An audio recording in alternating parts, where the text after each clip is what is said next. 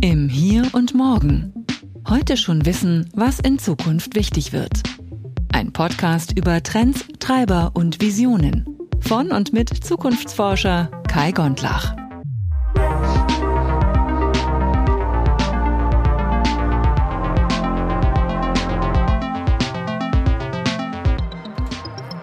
Es gibt keine Probleme, sondern nur Herausforderungen. Das sagt kein geringerer als Dr. Thomas Hummel. Er ist Head of Strategy and Innovation Digital Health bei Siemens Healthineers und heute zu Gast im Hier und Morgen. Darüber freue ich mich besonders, denn auch Thomas hat, du wirst es vielleicht schon ahnen, einen Beitrag geschrieben für unseren Band Arbeitswelt und KI 2030. Und zwar fürs Medizinkapitel, denn Siemens Healthineers, das steckt schon im Namen, kümmert sich darum, dass Medizin an die Patientinnen und Patienten kommt. Und Thomas hat mit seiner Kollegin Monika Rimmele einen Beitrag geschrieben. Sie ist im Übrigen Head of Digital Transformation bei Siemens Healthineers.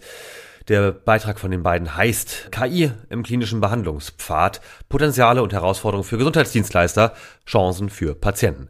Entsprechend haben wir uns unterhalten über alles, was künstliche Intelligenz in der Gesundheitsbranche so aufwirbeln kann. Aber hör selbst, dabei wünsche ich dir viel Freude und vor allem gute Erkenntnisse. Herzlich willkommen im Hier und Morgen. Mein heutiger Gast ist Dr. Thomas Hummel von Siemens Healthineers. Lieber Thomas, ich freue mich wahnsinnig, dass du dir die Zeit genommen hast und mit mir heute hier sprichst. Auch heute sprechen wir wieder im weitesten Sinne über den Band Arbeitswelt und KI 2030 und deinen Beitrag dazu. Und ich würde sagen, stell dich doch gerne einfach mal vor für alle, die dich jetzt noch nicht kennen. Ja, herzlichen Dank. Ähm, ja, mein Name ist Thomas Hummel. Ich bin der Leiter der Strategie- und Innovationsabteilung beim Siemens im Bereich äh, Siemens Healthineers im Bereich Digital Health. Und äh, vielleicht zwei Worte zu Siemens Healthineers. Siemens Healthineers ist ein äh, Medizintechnik-Anbieter. Wir sind äh, im Wesentlichen im Bereich Diagnostik und äh, jetzt auch Therapie aktiv. Äh, Diagnostik, äh, man kennt uns vermutlich für die großen Geräte, die Computertomographen, für die Magnetspintomographen wir machen auch Labordiagnostik äh, und jetzt durch die Akquisition von Varian im letzten Jahr machen wir auch Bestrahlungstherapie. Das sind so die wesentlichen äh, Bereiche, in denen wir unterwegs sind. Mhm. Das ist, wie gesagt, großes Produktgeschäft, typisches Produktgeschäft und wir haben jetzt in dem Bereich digitale Gesundheit oder Digital Health, wie er bei uns eben heißt, den Auftrag für ähm, die Digitalisierung des Ganzen zu sorgen. Also zum einen natürlich neue digitale äh, Angebote an die Kunden zu bringen, zum anderen natürlich auch unsere entsprechenden bestehenden Services und Dienstleistungen und, Geräte digital zu erweitern. Mhm. Und magst du da mal noch zwei Sätze dazu sagen? Was bedeutet das genau? Weil also jetzt aus Patientensicht kennt man zwar die großen Geräte, man hat wahrscheinlich, die meisten von uns haben keine Ahnung, was da genau passiert. Was bedeutet dann jetzt der nächste Schritt? So, was wird da digitalisiert und was bedeutet das letztlich für die Anwender, also jetzt in den Kliniken oder Praxen, äh, aber auch für die Patienten? Ja, also im Gesundheitsbereich ist es eigentlich so, dass von der Digitalisierung und von äh, künstlicher Intelligenz große, also einfach große Erwartungshaltungen gibt, was man dafür erreichen kann. Mhm. Und das ist zum einen natürlich die Effizienz äh, des Gesundheitssystems zu steigern, zum anderen natürlich auch die Qualität der Leistungen für die Patienten zu steigern und einfach auch die Krankenhausprozesse oder generell die Gesundheitsprozesse, die Gesundheitssystem ablaufenden Prozesse zu verbessern. Da gibt es natürlich viele Ansatzpunkte, die auch für Siemens Healthineers sehr interessant sind. In unserem direkten Umfeld, in den Produkten beispielsweise ähm, über KI-basierte Analysen von Diagnoseergebnissen, die aus unseren Geräten kommen, also beispielsweise in der Radiologie wird ein Bild erstellt, ein Bild, mit das beispielsweise einen Tumor zeigt und da haben wir eben ein eine digitale Lösung, die ähm, es ermöglicht, dieses Bild automatisiert zu analysieren und auszuwerten und dem Radiologen eben die ganzen Nodules zu zeigen, also die entsprechenden Veränderungen, die Gewebeveränderungen zu zeigen, auch Untersuchungen zu machen, in denen ich mehrere verschiedene Dinge sehen kann. Also beispielsweise wird eine Aorta vermessen, obwohl die eigentlich das eigentliche Untersuchungsziel eher die Lunge ist. Ja? Also es werden einfach äh, verschiedene Dinge mitgemacht, Beifang, wenn man so will, äh, die man einfach tun kann, weil man die Möglichkeiten hat, das Bild komplett auszuwerten. Und die Grundidee hier, in dem speziellen Beispiel, ist eben, dem Radiologen nicht nur eine bessere Diagnose an die Hand zu geben, sondern einfach auch eine Qualitätsunterstützung zu geben. Also es werden eben dann keine Veränderungen mehr übersehen, auch wenn es ganz kleine sind. Okay. Ein weiteres Thema, an dem wir arbeiten, ist äh, aus der reinen Diagnose raus in die Therapie zu kommen. Und es ist eigentlich so die Grundidee, aus den äh, Analysen die richtigen Therapieentscheidungen abzuleiten für den spezifischen Patienten. Also das, was typischerweise als Precision Medicine bekannt ist, mhm. zu versuchen, für diesen spezifischen Patienten mit seinem spezifischen Profil, mit seinen spezifischen Komorbiditäten, Unverträglichkeiten, Allergien, mit seinem speziellen Medikamentenregime eine Therapie zu finden, die den höchstmöglichen Beitrag hat zur, zur Lösung des gesundheitlichen Problems, die ihm also hilft, tatsächlich wieder gesund zu werden. Und das ist natürlich eine interessante Sache, weil dafür relativ viele Informationen gebraucht werden, mhm. die man auswerten muss entsprechend und daraus eben die entsprechenden, den entsprechenden richtigen Therapie fortzufinden. Das ist natürlich ein schwieriges Feld. Ja, das mhm. ist natürlich ein Feld, in dem man sehr viele Daten verarbeiten muss, die jetzt so ohne weiteres natürlich nicht zur Verfügung stellen, an die man erstmal drankommen muss. Krankenhaus sicherlich auch. Und entsprechend dann natürlich auch entsprechend intelligente äh, Analysen draufsetzen muss. Absolut. Also das klingt ja so ein bisschen so, dieses, die Verheißung quasi, das Versprechen, was man ja so zum Teil auch aus manchen Science-Fiction-Geschichten kennt. Hm, ja, personalisierte Medizin, das ist ja jetzt auch erstmal von der Idee her nicht komplett neu. Wenn man aber den Alltag kennt und ähm, viele wissen es, ich habe das ja nun gerade auch extrem durch, durch das gesamte Gesundheitssystem mal durchzugehen mit diversen Arztangeboten über die Klinik, mit Klinikaufenthalt, Operation. Und äh, die harte Realität ist dann oft, dass man ja ein paar Tests macht und dann so ein bisschen das Gefühl hatte ich zumindest, dass ja so ein bisschen das Bauchgefühl entscheidet oder also natürlich auch die, die Erfahrung der Medizinerinnen und Mediziner, aber dann das von diesem ganzen Daten erheben, gut, jetzt in meinem speziellen Fall war es kein Krebs, aber also eine Verletzung, aber dass diese Daten oder Datifizierung auch vielleicht noch gar nicht so weit fortgeschritten ist. Deswegen meine Frage ähm, an dich, wie schätzt du das ein, jetzt mal so sowohl bei euch, also Siemens Health Years, als auch euren Dienst Dienstleistern oder umgekehrt eure Kunden vor allem. Wie ist da so der Status quo digitaler Gesundheitsangebote und auch die Offenheit vielleicht? Ja, also das Gesundheitssystem ist natürlich äh, ein großes, komplexes äh, Thema mit sehr, sehr vielen verschiedenen äh, sich bewegenden Teilen und vielen verschiedenen Akteuren, natürlich auch vielen verschiedenen Interessen.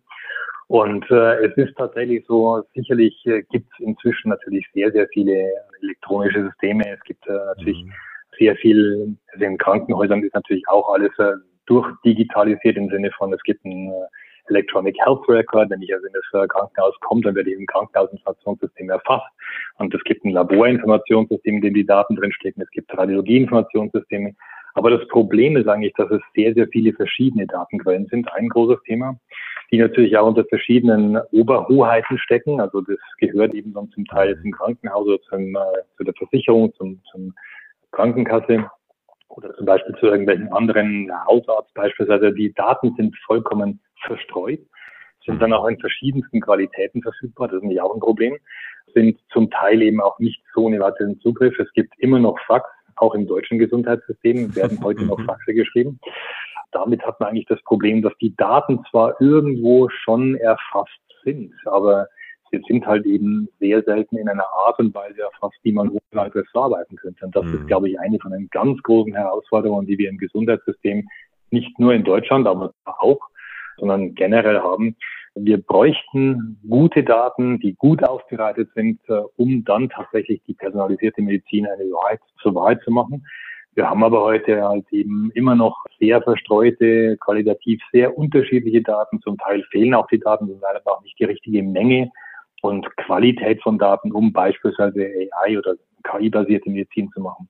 Da liegt, glaube ich, heute noch ein großes Problem und das ist auch ein mhm. Thema, das weltweit sicherlich adressiert wird, weil das Problem eben so ein großes ist und weil eben auch so viel Legacy da ist, also mit irgendwelchen uralten Systemen wird es noch dauern. Da hat, glaube ich, keiner die geniale Lösung. Es wäre schön, wenn es die gäbe. Es tut sich viel. Also es tut sich viel in Richtung Standardisierung, es tut sich viel dahingehend, dass versucht wird, äh, übergreifende Informationssysteme aufzubauen, dass auch Kommunikationssysteme zwischen den verschiedenen Akteuren aufgebaut werden. Also da tut sich schon sehr, sehr viel, aber es ist tatsächlich noch ein langer Weg zu gehen. Und nicht nur in Deutschland, da auch, aber wirklich weltweit, wo auch immer man hinschaut. Die Probleme sind auch sehr, sehr unterschiedlich, je nachdem, in welcher Region man ist. Uh, USA ist generell ein Stück weiter in der Digitalisierung, würde ich sagen.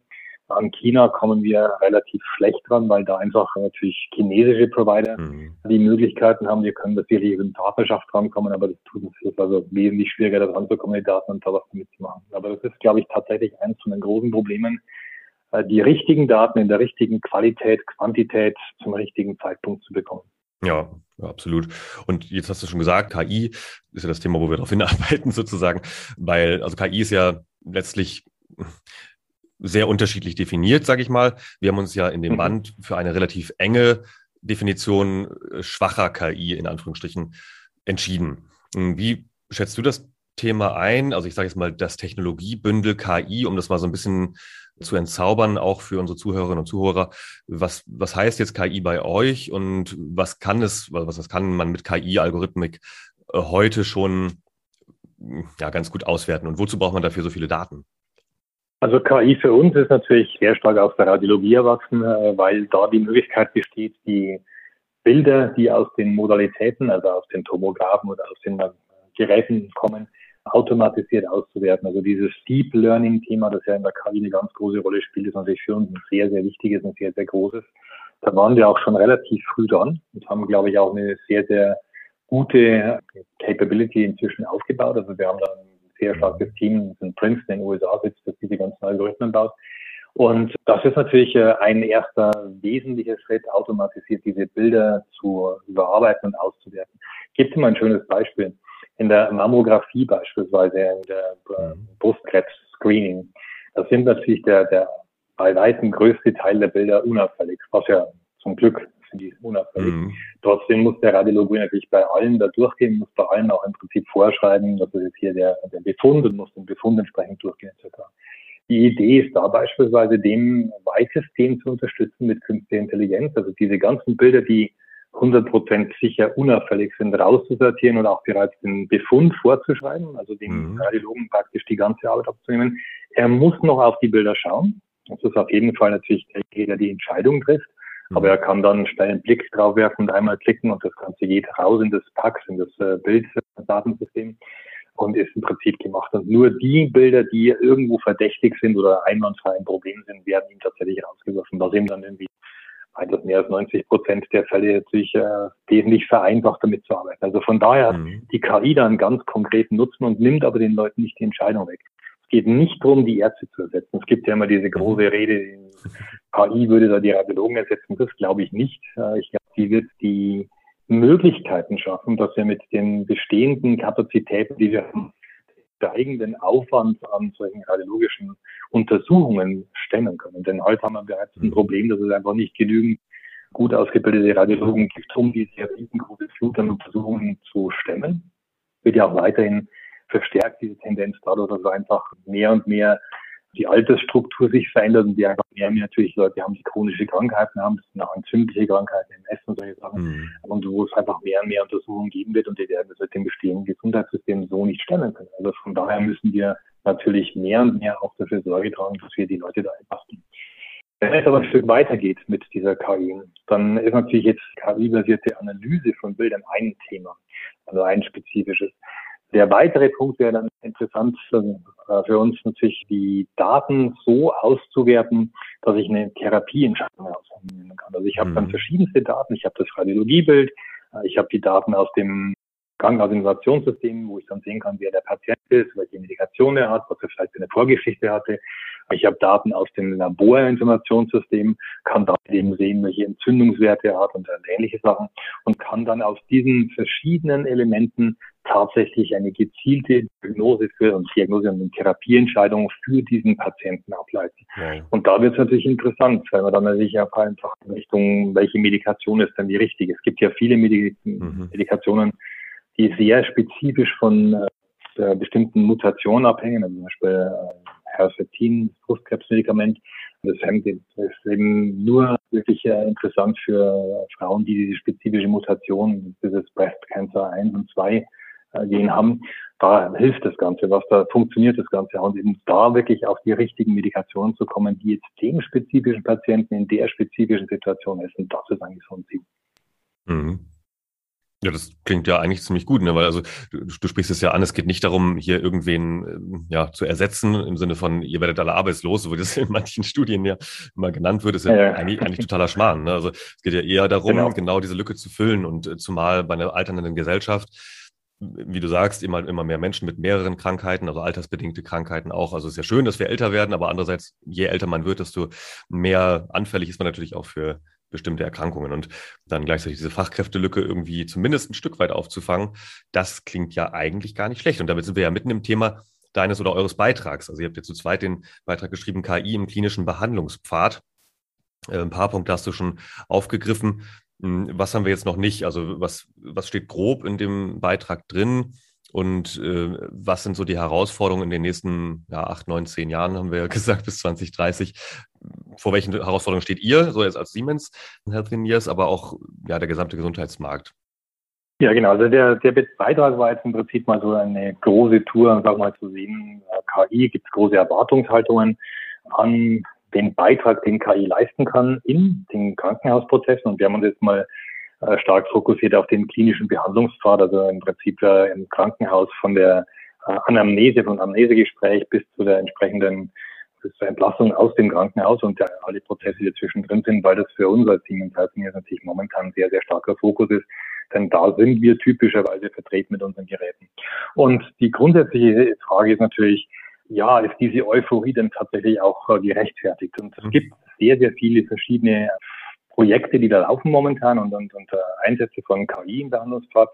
Aber es gibt eben auch gewisse Herausforderungen. Das sind zum einen die Frage, wie es mit der Annahme dieser Tools eben aussieht, also die Adoption, wenn man so will. Da gibt es durchaus Herausforderungen durch Vorbehalte, durch Zweifel, einfach dann auch den, den mangelnden Vertrautheitsgrad mit KI-Technologien im medizinischen Umfeld. Oh ja. Es gibt natürlich auch immer wieder diese Diskussion, äh, diese Sorge von der KI ersetzt zu werden. Wobei, wie gesagt, mhm. also meiner Ansicht nach wird die KI den Radiologen ganz sicher nicht ersetzen und auch glaube generell keinen anderen Art zu setzen, sondern einfach die Möglichkeiten schaffen, dass wir mit den beschränkten Ressourcen, die wir in dem medizinischen Umfeld haben, die steigenden Anforderungen an dieses medizinische Umfeld ersetzen, überhaupt nur stemmen können. Mhm.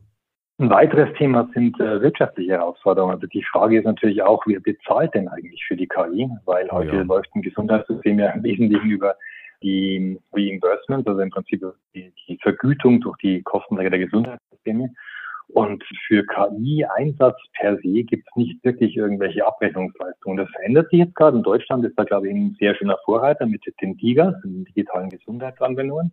Mhm. Also insofern sehr schön, dass es da auch mal in Deutschland eine schöne Initiative gibt, den neuen Weg zu gehen und den zukunftsorientierten Weg einzuschreiben wo es dann Möglichkeiten gibt, bestimmte Applikationen, die jetzt, die jetzt patientenorientiert sein müssen, tatsächlich auch im Krankenschein zu beziehen. Das finde ich eine sehr, sehr interessante Geschichte, finde ich auch sehr, sehr wichtig, dass man das macht. Und das ist eben eine mögliche Lösung oder ein möglicher Ansatz zu einer Lösung von diesen wirtschaftlichen Herausforderungen. Aber es ist tatsächlich ein Problem, das zu finanzieren. Die Krankenhäuser selbst können sich solche Sachen nicht notwendigerweise at scale oder wollen sich das nicht notwendigerweise at scale leisten. Zum einfachen Grund, weil jetzt ein ganz klarer Punkt sein muss, was es wirklich bringt. Also entweder bringt es tatsächlich Effizienzsteigerungen, Kosteneinsparungen, oder es bringt Qualität, aber Qualität wird in den meisten Gesundheitssystemen eben noch nicht finanziert, also nicht gezahlt. Es wird für Quantität gezahlt, also für mhm. die entsprechende Leistung abgerechnet, aber eben nicht für die Qualität. Das wird sich, glaube ich, in Zukunft ändern. Zumindest sich auf jeden Fall immer. Das ist äh, eigentlich die Hoffnung seit langer Zeit, aber ich glaube, mhm. das Problem liegt da, glaube ich, an, an zwei Dingen meiner Ansicht nach. Zum einen ist das Problem, es sind natürlich gewisse Strukturen eingeschliffen und gewisse Anreizsysteme im Gesundheitssystem, die sich sehr, sehr schwer ändern lassen. Also die, die Abrechnung nach der entsprechenden Leistung ist natürlich ein Thema, ja, das ist so eingeübte Prozedur oder eingeübtes Verfahren im Gesundheitssystem. Das mhm. andere ist aber, glaube ich, dass es auch immer relativ schwierig ist, dann tatsächlich zu sehen, was das Outcome wirklich war. Also natürlich, wenn es um Mobilitäten geht, ist das auf jeden Fall sichtbar, aber wenn es um die Qualität des Lebens geht, weil ja die Frage ist, also jemand überlebt, ist das jetzt wirklich längeres Leben oder ist das längeres Leiden? Mhm. Das wird sich, glaube ich, in Zukunft durch diese Technologien auch besser darstellen lassen, besser erklären lassen. Ist es tatsächlich Qualität im Leben? Also es ist äh, Qualis, Quality Adjusted Life hier, das ist ja der entsprechende Begriff.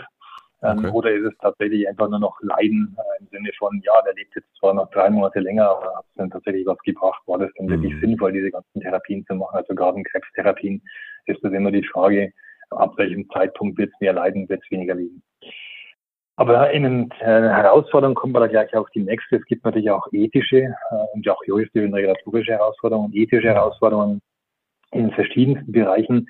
Zum Teil natürlich auch so also die Frage mit, was kann man mit diesen Daten alles tun? Was, was akzeptieren denn eigentlich auch die Patienten? Und äh, mhm. man muss die Patienten auf jeden Fall informieren. Der Informed Consent ist ja ein Thema, in der Datenschutzgrundverordnung sehr große Rolle spielt, auch zu Recht meiner Ansicht nach. Eine sehr, sehr gute Sache, dass man diesen Informed Consent hat. Mhm. Aber da kommen sich auch die Fragen, was kann ich denn dem Patienten erklären? Also beispielsweise ja. bei diesen KI-Algorithmen ist es ja oft so, dass die sich nicht ohne weiteres erklären lassen. Wie der Algorithmus jetzt zu der Aussage kommt, dass er jetzt das Medikament X nehmen soll, ist gerade bei Deep Learning Modellen nahezu unmöglich zu erklären. Also selbst auch für den Arzt selber relativ schwer nachzuvollziehen, geschweige denn dem Patienten zu erklären. Also da kommen interessante Fragen, wie man damit eigentlich umgeht und wie man da eigentlich die Patienten so informiert, dass die auch wirklich eine Entscheidung treffen können, ob sie sich darauf jetzt verlassen und das entsprechend annehmen, also diese KI-Erklärung. Generell regulatorische und juristische Herausforderungen. Also wir haben in Europa, würde ich sagen, ein zweischneidiges Schwert. Es gab ja diese Datenschutzgrundverordnung, also die GDPR, wie sie im Englischen heißt, mhm. diese General Data Protection Regulation. Und es gab jetzt auch eine Novelle der medizinischen Gesetzgebung, also die MDR, die Medical Device Regulation ist jetzt in Kraft mhm. getreten. Und bei beiden geht es eigentlich darum, dass auf europäischer Ebene die früheren Direktiven, die im Prinzip eigentlich nur eine Anleitung waren, durch eine Regulation, also durch eine entsprechende Gesetzgebung ersetzt worden sind. Das heißt, das muss überall umgesetzt werden. Ziel war bei beiden okay. eine Harmonisierung, eine Harmonisierung über ganz Europa, was, glaube ich, durchaus sinnvoll war und was auch durchaus, glaube ich, hilfreich ist, also speziell für Anbieter, die wir das sind, die jetzt natürlich einen globalen Scope haben, ist es schon sehr hilfreich, wenn man davon wegkommt, in jedem Land eine andere Rechtsprechung zu haben, so eine oh, Rechtsprechung. Das ist schon, schon durchaus hilfreich. Gleichzeitig hat es viel Kritik gegeben an den beiden, also sowohl an GDPR als auch an der MDR, aus dem einfachen Grund, weil die dann doch relativ äh, strikt sind und natürlich auch entsprechend hohe Strafen im Raum stehen und entsprechend großer Aufwand rauskommt. Das ist natürlich durchaus ein Thema, muss man schauen, wie weit ist man gegangen. Ich glaube, prinzipiell ist, sind die beiden Richtlinien ein wirklich wichtiges Ereignis, ein wichtiges Achievement, wenn man so will. Gleichzeitig muss man natürlich sagen, ja, es ist irgendwo die Gefahr dabei, dass es ein Stück zu weit geht, dass es ein Stück zu restriktiv ist. Das ist mhm. eine Sache, also es wird auch heiß diskutiert äh, überall. Also GDPR oder die Datenschutzgrundverordnung ist jetzt nicht nur eine reine medizinische Verordnung, aber wird auch im Medizinbereich sehr, sehr heiß diskutiert. Und wir sehen auch, dass es da durchaus einige Probleme gibt. Beispielsweise beschränkt diese Datenschutzgrundverordnung die Möglichkeiten des Datenaustausches mit äh, über Ländergrenzen hinweg, was im Sinne von Forschung natürlich sehr, sehr wichtig wäre, also akademische mhm. Forschung auch sehr, sehr wichtig wäre. Da hat es inzwischen auch schon Vorschläge gegeben, das aufzuweichen, weil es einfach wirklich äh, relativ problematisch ist, dass die Daten nicht mehr ausgetauscht werden und damit eben auch sehr viel von der Forschung tatsächlich nicht mehr passiert. Mhm. Und dann gibt es natürlich auch noch technologische Herausforderungen. Also ich habe es ja gerade eben schon gesagt, die Verfügbarkeit von qualitativ hochwertigen und auch quantitativ ausreichenden Daten fürs Training von solchen KI-Algorithmen, speziell vor dem Hintergrund, dass die Daten eben in verschiedensten Quellen liegen, dass die unter verschiedensten ähm, Eigentümerschaft liegen, also im Prinzip natürlich unter verschiedener Hoheit liegen, also die wir auch zustimmen müssen, diese Daten freizugeben, dass der Patient seinen Content geben muss und so weiter.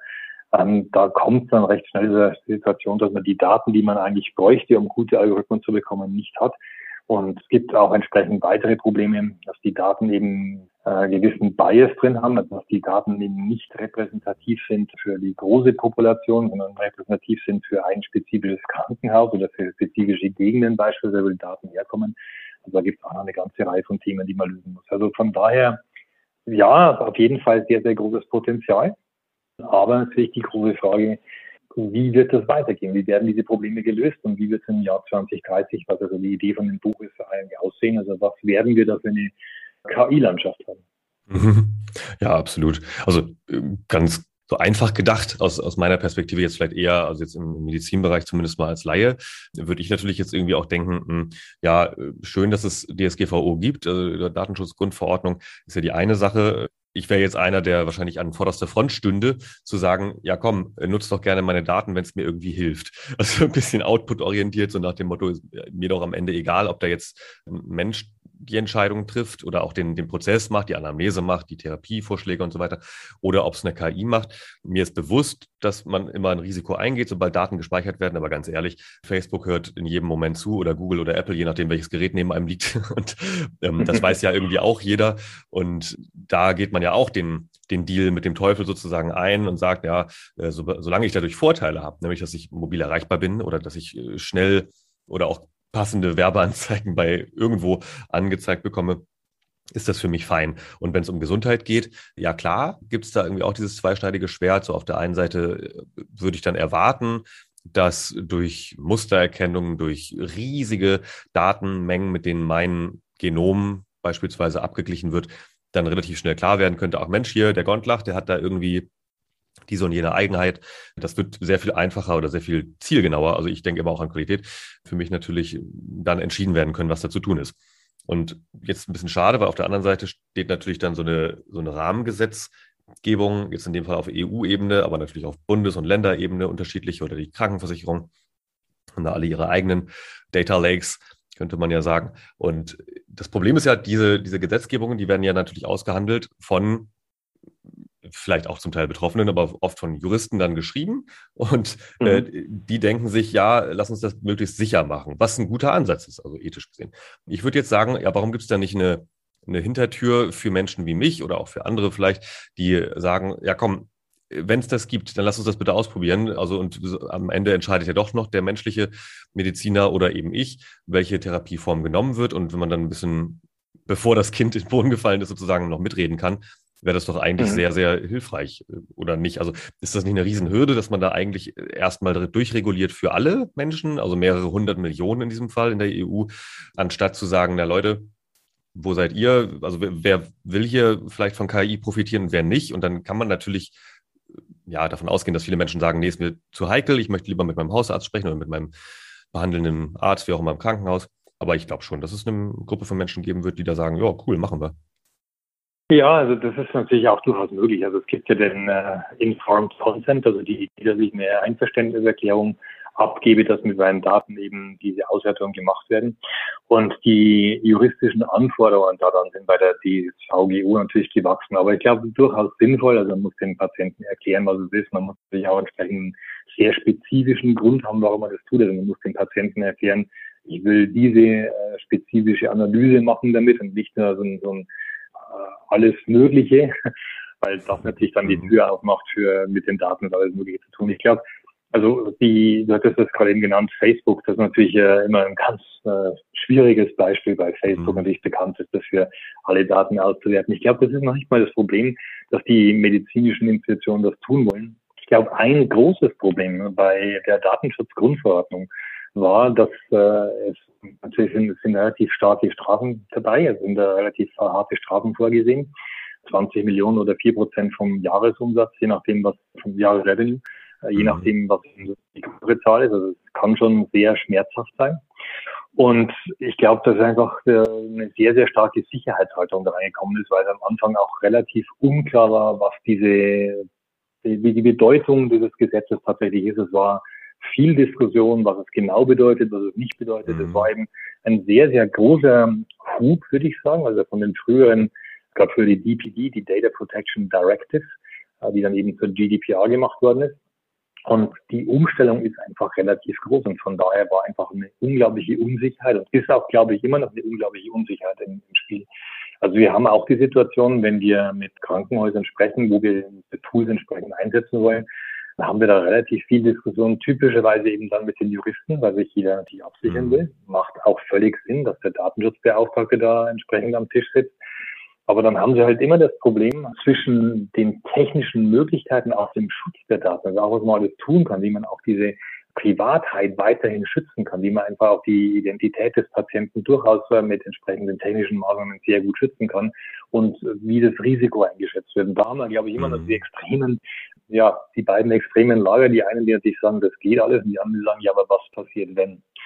Und das ist, glaube ich, was einfach noch ein Schritt sein muss, der sich noch einpendelt. Und dieser grenzübergreifende Datentransfer, ich glaube, das ist auch etwas, was natürlich jetzt durch diese Schrems-Urteile, die es gegeben hat, also die Österreicher gegen Facebook geklagt hat und gegen den Datenaustausch, den es ergeben hat. Mhm. Das ist natürlich nicht leichter geworden, aber auch da, glaube ich, muss einfach ein gewisser Pragmatismus rein, was man wirklich erreichen will. Wie du sagst, es geht ja darum, den Patienten zu helfen. Es geht ja um ein ganz vollkommen legitimes und gutes Anliegen. Es will ja keiner den Patienten irgendwelche Dinge verkaufen oder irgendeinen Content vorspielen, wie das Facebook mhm. machen will, ja. sondern wir wollen ja versuchen, den Patienten die richtige medizinische Betreuung in hoher Qualität mit hoher Effizienz zu bringen. Also das hat auf jeden Fall einen sehr, sehr vernünftigen Hintergrund.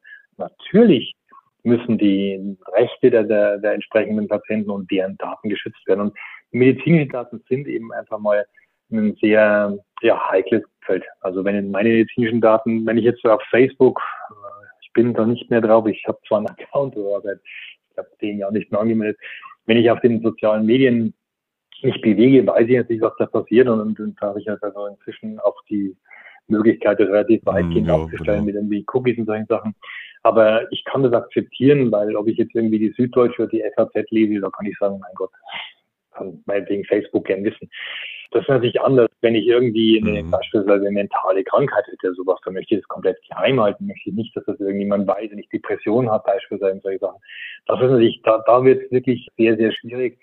Die Inhalte, die da bekannt werden, sind eben nicht, wo geht der am Wochenende zum Fahrradfahren, sondern das sind tatsächlich, wie ich medizinischen Probleme hatte. Und das sind auf jeden Fall schützenswerte Daten. Also da bin ich schon vollkommen bei der, bei der Philosophie dieser etwas stärkeren dieses stärkeren Datenschutzes von der DSHGO, äh, dass wir versuchen müssen, diese Daten eben besonders zu schützen. Und interessanterweise, es ist ja auch ein Beispiel geworden, also die relativ mhm. harte DSVGO ist ja zum Beispiel in California Consumer Privacy Act, also in Kalifornien ist das sehr, sehr stark nach der DSVGO modelliert worden. Also es gibt durchaus auch international Follower, die sich sagen, also das ist eigentlich nicht so furchtbar schlecht, was sie da machen. Auf jeden Fall. Ja, nee, klar, muss immer abgewogen werden. Ne? Ja, ich denke, genau darum geht's. Und Sicherheit der Daten geht natürlich vor. Äh, andererseits gibt es natürlich auch Apps zum Beispiel, äh, sowas wie Ada Health, die äh, ja. ja eigentlich die Nutzerinnen und Nutzer dazu erm, ermutigen, ja, sämtliche Daten einzugeben. Also natürlich immer zu einem bestimmten Fall. Ähm, und gut, das ist in dem mhm. Fall jetzt ein deutscher Anbieter, aber es gibt garantiert auch, also doch stimmt, ein, ein zwei habe ich mir sogar schon mal angeschaut. So Dialog.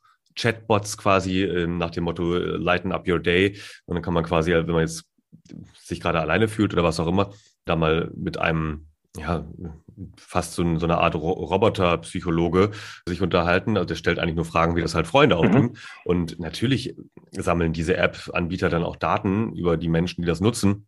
Und ja, wie du sagst, also solange das vielleicht in dieser einen Geschichte drin bleibt, die Daten, ist das vielleicht noch okay. Aber wenn dann potenziell ein vielleicht der nächste Arbeitgeber oder wer auch immer davon Wind mitbekommt oder vielleicht die Krankenversicherung oder so und äh, ne, wer auch immer mit einem anderen Interesse dann zu sagen, ah Mensch, ähm, hm, vielleicht doch nicht die allerbeste Idee oder da gibt es irgendwie ein, eine, eine Krankheit, über die noch nicht gesprochen wurde oder was auch immer.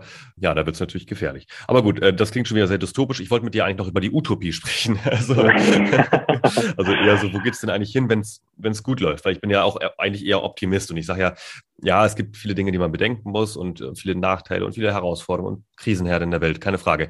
Aber wenn wir mal ein bisschen blauäugig vielleicht denken oder also realistisch optimistisch auf die nächsten Jahre, sagen wir es mal einfach 2030, wenn die Entwicklung so weitergeht und wir die Potenziale wirklich heben von KI, von äh, Digital Health, von einer besseren Vernetzung der Anbieter im Gesundheits äh. Wie kann das dann aussehen? Also wie, wie fühlt sich das an, so in acht, neun Jahren, wenn äh, sowohl für euch als Anbieter als auch für, für Menschen, die in Behandlung sind, wie fühlt sich das dann an mit so einem KI-Dings? Vielleicht kannst du es ja mal beschreiben, so als Utopie.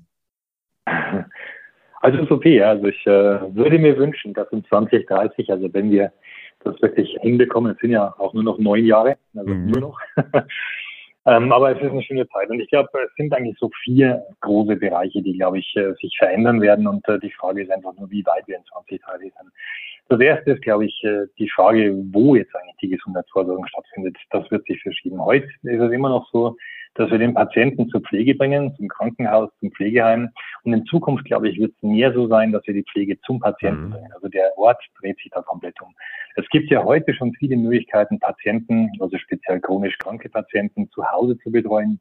Und ich glaube auch, dass Menschen, die heute relativ schon ins Pflegeheim kommen, durchaus länger zu Hause in einem selbstbestimmten Leben leben mhm. können, was für die, glaube ich, auch weitaus besser ist weil ein selbstbestimmtes Leben natürlich irgendwo auch eine gewisse Lust am Weiterleben lässt, anstatt also irgendwo in einem Pflegeheim zu warten, dass äh, das unabhängige Ende mhm. kommt. Also von daher glaube ich, dass das auf jeden Fall eine ganz große Veränderung sein wird, wie das passieren wird.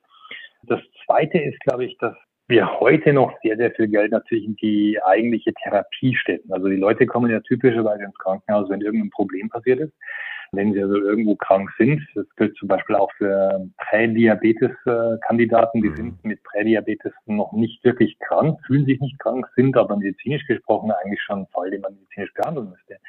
Und je früher wir die Leute oder die Leute erkennen, dass es eine Behandlungsnotwendigkeit gibt und bei den Krankheiten wie Krebs zum Beispiel ist es nicht extrem wichtig, sehr, sehr früh zu erkennen, mhm. dass es da ein Problem gibt, also weit bevor irgendwelche Metastasen geschehen sind, weil man dann vielleicht mit einem minimalen invasiven Eingriff oder vielleicht mit einer leichten Chemotherapie sehr, sehr viel noch tun kann. Ja. Und eben nicht diese Late-Stage Cancer Patients hat, bei denen dann einfach ein unglaubliches, unglaublicher Behandlungsaufwand und auch wirklich sehr, sehr schwierige und auch sehr schmerzhafte Prozeduren passieren müssen. Also wesentlich früher zu erkennen, da gibt es ein Problem. Die Verschiebung von Therapie zur Diagnose und eigentlich auch sogar zur Prävention, mhm. das wird wesentlich stärker passieren, einfach da, dass man bessere Informationen hat und auch besser sehen kann, was da passiert und auch wirklich früher sehen kann, was da passiert. Ein schönes Beispiel ist diese Flüssigbiopsie. Man kann also aus dem Blut relativ viel entnehmen, relativ viel verstehen. Es gibt auch neue Technologien, wo es also auf Atem geht. Also kann man dem Atem auch äh, tatsächlich sehen, dass es da medizinische Probleme gibt und damit halt mit relativ einfachen, hoffentlich in neun Jahren, in 2030 mit wirklich äh, in großer Skalierung, mit relativ einfachen Methoden ein Screening machen, gibt es da ein Problem, wo man einfach mal tiefer reinschauen sollte und eine tiefere Diagnose machen sollte. Okay. Das dritte, glaube ich, es wird einfach ein Stück präziser werden, was man bekommen kann. Dadurch, dass wir die Diagnose und auch die Therapieentscheidungen stärker unterstützen können durch KI. Also dadurch, dass ich dann hoffentlich diese Informationen, diese Daten beieinander habe, die Daten über den Patienten, die ihn sehr, sehr gut beschreiben, also in seiner tatsächlichen momentanen Situation, sei es Komorbiditäten, die er hat, sei es Medikationen, die er bekommen hat, sei es die Krankheitsgeschichte, sei es unter Umständen auch irgendwelche genetischen Inhalte, wo ich dann sehen kann, dass der für bestimmte Krankheiten anfällig ist oder eben auch nicht für bestimmte Medikamente mhm. zugänglich ist, die eben sich auf eine bestimmte genetische Variation beziehen. Also viel, viel genauer diese Daten zu haben und darauf dann eben tatsächlich diese entsprechenden KI-Technologien zu setzen. Und wie gesagt, ich glaube nicht, dass die Ärzte ersetzt werden, sondern ich glaube einfach, dass es die Möglichkeiten geben wird, mit dem immer begrenzten Mitteln ein Gesundheitssystem den steigenden Bedarf an Gesundheitsdienstleistungen tatsächlich auch zu liefern und zwar in einer hohen Qualität und in einer hohen Effizienz zu liefern. Also ich glaube, mhm. dass dieses KI-Thema und ein Datenanalyse-Thema, also nicht alles jetzt in Deep Learning, aber es gibt ja auch andere Themen in Richtung äh, Datenanalyse, statistische Datenanalysen, dass das einfach äh, mehr und mehr ein ganz normales und akzeptiertes Umfeld sein wird, so wie heute jeder ein Mobiltelefon nutzt und sich eigentlich keine großen Gedanken drüber macht. So wird es, glaube ich, oder hoffe ich, in meiner Utopie in 2030 tatsächlich so ausschauen, dass die Ärzte und das medizinische Personal weitaus stärker diese Systeme nutzen. Und der vierte Bereich, ich glaube, dass wir viel mehr in Richtung Qualität kommen müssen, weg von der Quantität, die Abhängung von der Quantität Richtung Abhängung zur Qualität. Und das sind eigentlich heute äh, sicherlich institutionelle Hürden, es sind einfach Interessenslagen, die da bestehen. Äh, viele sind einfach darauf eingerichtet, nach diesen Quantitäten abzurechnen und damit entsprechende Geld zu verdienen. Ich glaube, wir müssen da mehr in Richtung Qualität kommen, zur Qualität der medizinischen Dienstleistungen, Qualität auch der Ergebnisse natürlich, was mhm. da rauskommt, also ob ich jetzt tatsächlich den Patienten dann äh, irgendwie heilen kann. Damit wird experimentiert. Äh, ich glaube, in den USA ist man ein Stück weiter als äh, hierzulande. Fängt hier natürlich auch an. Es gibt hier auch viele Ideen, wie man sowas machen könnte. Das ist eine relativ schwierige Geschichte, weil es nicht nur die Abrechnungsart und Weise äh, betrifft, sondern weil es sich auch diese ganzen entsprechenden eingeschlissenen Strukturen betreffen würde. Und ich glaube, ein Problem ist auch noch, und da glaube ich, kann die Digitalisierung und auch KI helfen. Es ist heute natürlich nicht so ohne weiteres möglich, die Qualität als solches zu erfassen. Also wenn es um Morbilitäten geht, also wie lange hat er jetzt länger überlebt, dann ist es natürlich durchaus möglich, das zu erfassen und auch wirklich zu sehen. So funktionieren ja auch klinische Studien. Das sind dann entsprechend diese Kurven, die dann zeigen, wie viel länger der Patient äh, ohne irgendwelche äh, Beeinträchtigungen überleben kann. Aber wenn es um die Qualität des Lebens geht, dann ist es eben sehr, sehr schwierig zu sehen. Also ist es tatsächlich Qualität? Ist der Patient jetzt tatsächlich zu Hause und führt noch ein aktives Leben? Bewegt mhm. er sich beispielsweise? Äh, hat er irgendwelche Depressionen? Hat er irgendwelche Schwierigkeiten? Oder ist das eben tatsächlich etwas, wo man ihm helfen konnte, wieder zum ganz normalen Leben zu kommen? Vielleicht geringfügig eingeschränkt. Er läuft jetzt keine Marathons mehr, aber er kann immer noch sehr gut Bergwandern gehen. Ja, also mhm. solche Sachen beispielsweise sehen wir heute sehr schlecht. Und ich glaube, dass wir diese Technologien da einfach auch die Informationsbasis geben werden, was tun denn diese Leute? Natürlich ist die große Frage wieder, wie weit man diese Daten dann tatsächlich auch bekommen kann, gerade vor dem Hintergrund von entsprechenden Datenschutzrichtlinien, die also auch gerechtfertigt sind, um dieses Detail zu sehen und zu sehen, was tut dieser Patient jetzt außerhalb dem Krankenhaus und wie geht es ihm eigentlich. Aber ich glaube, mhm. dass da durchaus ein sehr, sehr großer, sehr, sehr großes Potenzial ist. Also ich bin da sehr großer Optimist ich hoffe auch, dass wir in den nächsten neun oder zehn Jahren viel tun werden, um die bestehenden Probleme zu lösen. Also ich habe ja gesagt, das sind die Probleme oder die Herausforderungen in der Adoption dieser entsprechenden mhm. Technologien. Das sind viele soziologische Faktoren, in regulatorischen, in ethischen, in juristischen Problemen oder Herausforderungen gibt keine Probleme, es gibt Herausforderungen. ähm, in technischen Themen natürlich muss man auch ganz klar sagen, das sind eigentlich so die, die Fragen, die man sich stellen muss. Und natürlich auch, es muss irgendwo auch einen Abrechnungsmodus geben, nachdem sowas tatsächlich auch bezahlbar wird. Denn es gibt in dem Medizinmarkt natürlich jetzt unglaublich viele Startups, es gibt die ganzen Medizintechnikunternehmen, es gibt die pharmazeutischen Unternehmen, es gibt die großen Technologiegiganten, also die Apples und die Googles und die Microsofts und wie sie alle heißen und, und in China Alibaba und Tencent und wie sie alle heißen, die natürlich alle in den Markt rein wollen, aber die müssen natürlich irgendwie schon auch darstellbaren Business Case kriegen. Also das muss für die irgendwie auch rechenbar sein, sonst werden sich diese dann wieder zurückziehen und werden im Prinzip mhm. diese Initiativen wieder einstellen. Also ich glaube, ähm, das, das wirtschaftliche Thema ist, glaube ich, ein ganz wichtiges und ich hatte es ja vorhin schon gesagt. Ich finde die DIGA, wie erfolgreich jetzt die auch immer ist bisher, aber ich finde es schon einen tollen Ansatz, dass man sich mal Gedanken gemacht hat und dann versucht, auch wirklich diese digitalen Technologien ins Gesundheitssystem reinzubringen und abrechenbar zu machen. Wir werden sehen müssen, ob die DIGA, und jetzt gibt es auch die DIGA, die digitalen Pflegeanwendungen, tatsächlich den, den Einfluss haben, aber ich glaube, es ist ein Schritt in die richtige Richtung. Wir werden experimentieren müssen, wir werden herausfinden müssen, wie weit und wie gut es geht. Aber da erwarte ich mir als Optimist eigentlich schon, dass wir da einen riesen Schritt machen können in den nächsten zehn Jahren. Hm.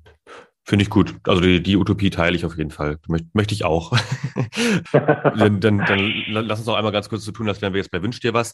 Zum Zeitpunkt, wo wir sprechen, ist gerade gestern die Bundestagswahl ge gewesen. Wir wissen also noch nicht, wer Kanzler wird oder Kanzlerin. Und wir wissen erst recht nicht, wer den Posten äh, als Chef oder Chefin des Gesundheitsministeriums erhält.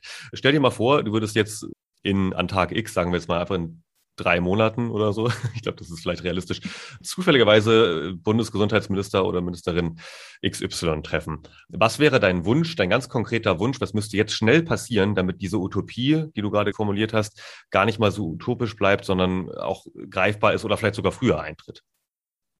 Also ich glaube, wie gesagt, in, in den Themen, die ich gerade genannt hatte, auf jeden Fall natürlich diese wirtschaftliche Thematik. Wie gesagt, DIGA und DIPA ist ein toller Schritt in die richtige Richtung. Ich würde mir dann mehr wünschen, dass man wirklich sich überlegt, was man sonst noch machen kann, wie man es machen kann, wie man es den Krankenhäusern einfacher machen kann, weil DIGA und DIPA im Wesentlichen auf die Patienten gehen. Das wäre für mich ein großer Wunsch, da einfach nochmal einen größeren Wert zu machen. Ich würde mir auch durchaus wünschen, dass wir die Problematik mit oder die nochmal die Herausforderung, es gibt wie gesagt keine Probleme, sondern die Herausforderung mit dem Datenschutz und mit dieser medizinischen Richtlinie, also Medical Device Regulation und GDPR einfach nochmal anpacken und versuchen da möglichst pragmatische, aber natürlich äh, dem, dem Ziel dieser entsprechenden Richtlinien dienlichen Lösungen finden.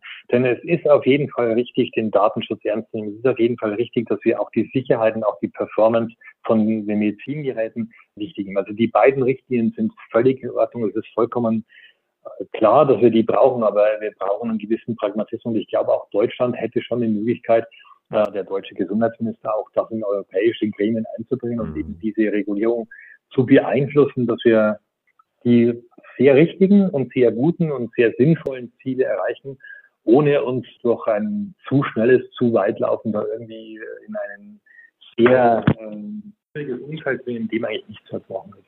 Und äh, letzten, in letzten, äh, letzter Konsequenz würde ich mir dann auch, würde ich auch äh, durchaus Anreize schaffen, dass die Gesundheitsdienstleister und die Gesundheitstechnologieanbieter, also nicht nur wir Siemens, sondern einfach generell, dass die einen starken, sehr starken Anreiz haben, zusammenzuarbeiten, weil ich glaube, wir als Technologieanbieter, wir kommen rein und haben sicherlich einen guten medizinischen Hintergrund durch die Geräte, die wir seit Jahren erstellen. Also ich glaube, wir kennen uns in der Radiologie sehr, sehr gut aus.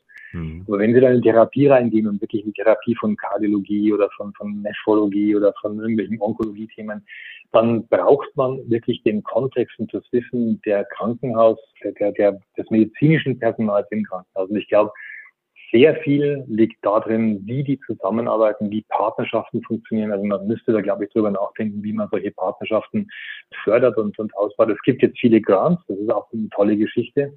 Speziell nach Covid gab es da ja einiges.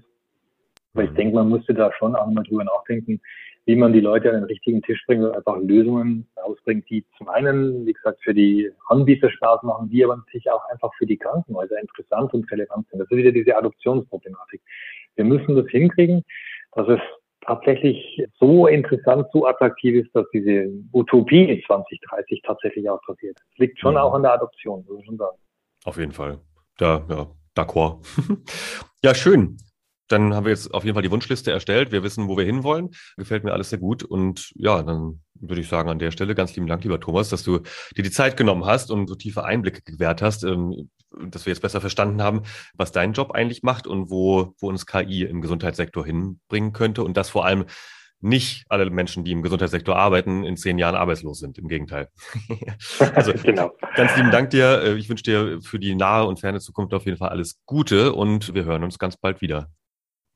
Alles klar, herzlichen Dank auch und danke auch für den Podcast und bis bald. Das war Im Hier und Morgen von und mit Kai Gondlach. Du willst mehr über die Zukunft wissen? Dann folge unserem Podcast und besuche uns auf Instagram, Facebook, Twitter oder LinkedIn. Bis bald im Hier und Morgen.